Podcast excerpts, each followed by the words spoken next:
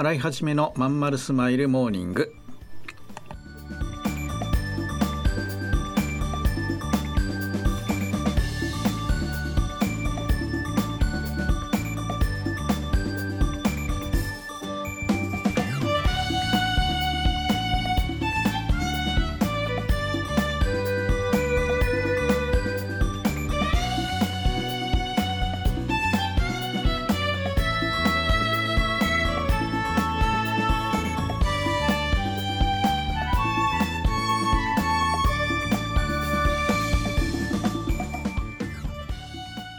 おはようございます。洗いはじめです。洗いはじめのまんまるスマイルモーニング2021年11月30日火曜日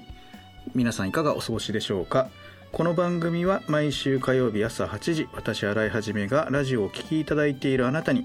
1週間頑張るための笑顔やモチベーションをお届けするそんな番組でございます。はい、えー、そういうわけで11月ももう終わり。早い早いもう早い。あっという間に今年も終わっていきますね。うん。えーと、私はもう今年もですね、すっかり、えー、終わった感でいっぱいで、えー、12月はもう来年のつもりで働く。これ毎年同じなんですけどね。えー、そのペース感でやってきました。あと1ヶ月はもう来年に入ったつもりでやるということですね。えー、と今はね、もうこのリアルの懇親会も復活していたりとか、え、打ち合わせなんかも対面が増えているので、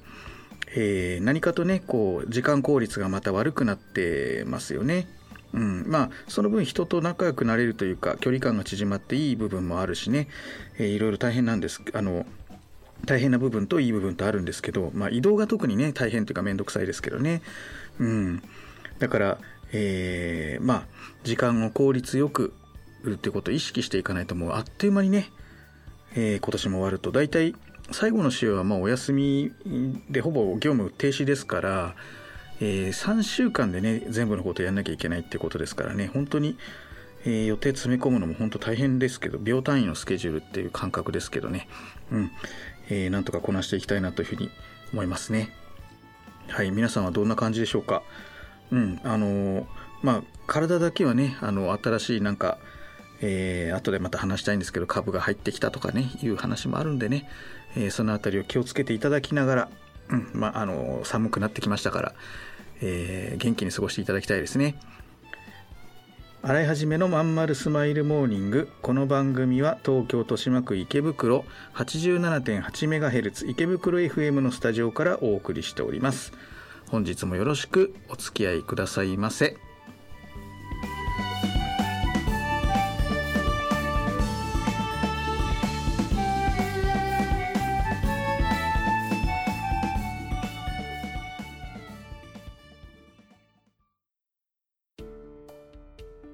友達の家行ってくる。あら行ってらっしゃい。いつ頃迎えに行こうかしら。迎えって勘弁してよ。私もう中学生だよ。あと夕飯いらないから。あらそう。娘を見てなんだか寂しい気持ちになった。私が必要とされなくなる日も遠くないのかもしれないと。役目を終えた私は何をするべきなんだろう。そんな時かつて眠らせていた気持ちが蘇ってきた。そうだ私やりたいことがあったんだ企業ワンエイトはやりたいことをやりたいと望むあなたを徹底サポートするコミュニティサロンです。皆様へ起業に関する知識やノウハウを伝え最小限の時間と投資で自力で稼ぐ力を身につけていただくことをお約束します。自分の好きなことで楽しみながらビジネスを立ち上げてみませんか？企業ワンエイトで検索。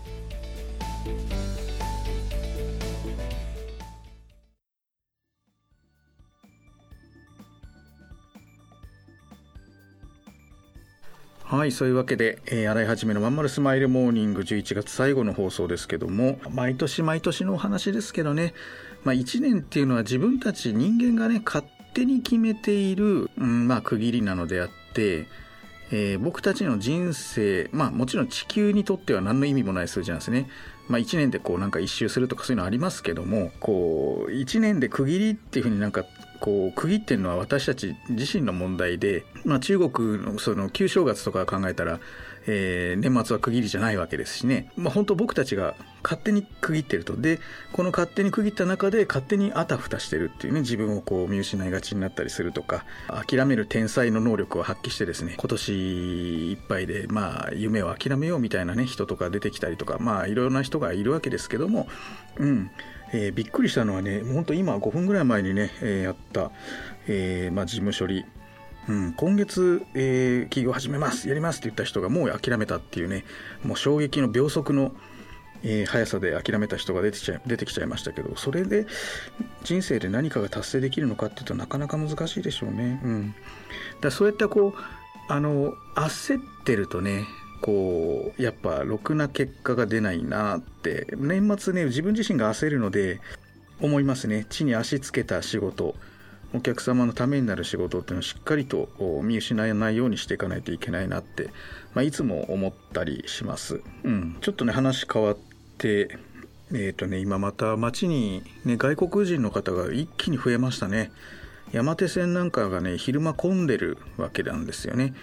それってやっぱりあの、まあ、学生が戻ってきた社会人が戻ってきたで外国人が戻ってきたって当然混むんですね。コロナの時はね昼の山手線が空いてましたから。うん、でこう忙しくなってる感が出てきちゃうんですよ。その混んでる車内を見るとね。で座れないから疲労するんですよね。うん。でまたなんかほらオミクロン株だっけ？なんか入ってきたっていうニュースがあって。まあ、まだ全然ねあの中身についてわからないですがちょっとやばいかなみたいな、えー、報道もありますよね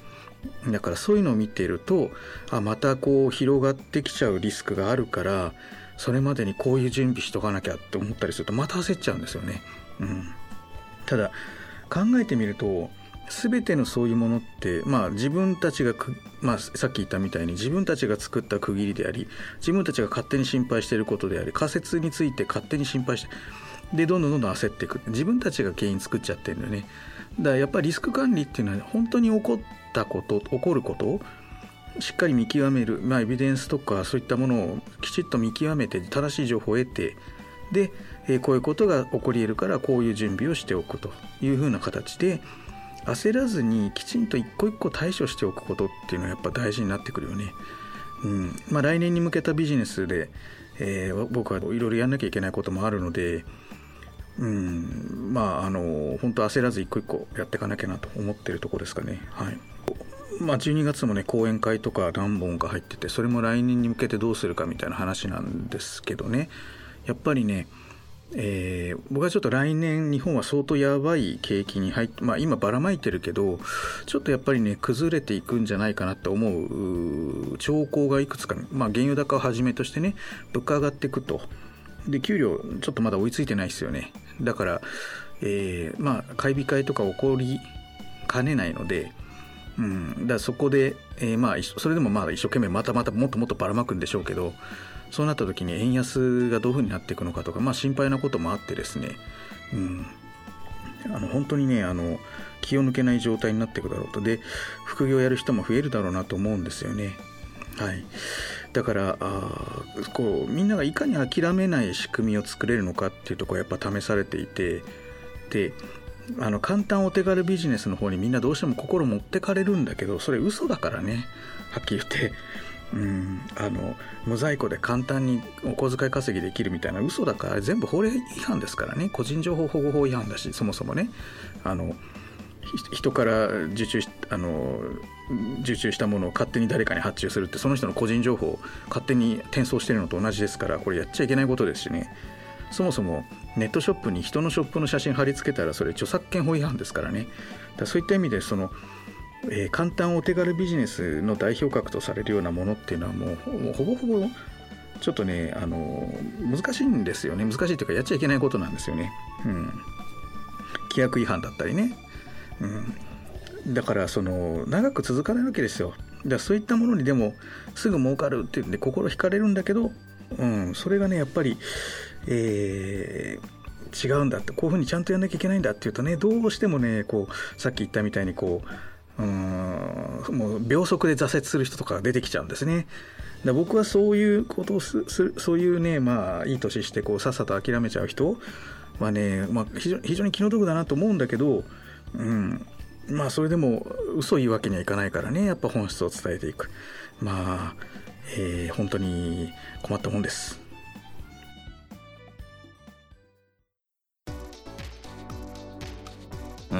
君の企画だけどさなんつうかさ熱意がないのよ。こうしときゃ満足してもらえるだろってのが透けてるんだわ。ある意味一番ダメだよね。申し訳ございません。終電車の窓に映る親父になった自分を見た。このままでも大丈夫なはず。だけどこの先俺はただ年を重ねていく。そんな気がした。俺はその人生を振り返り何に涙を流すんだろうか。変えるなら今なのかもしれない。企業18は起業したいと考えている会社員を徹底サポートするコミュニティサロンです。皆様へ起業に関する知識やノウハウを伝え最小限の時間と投資で会社に勤めながら自力で稼ぐ力を身につけていただくことをお約束します。自分の好きなことで楽しみながらビジネスを立ち上げてみませんか？企業18で検索。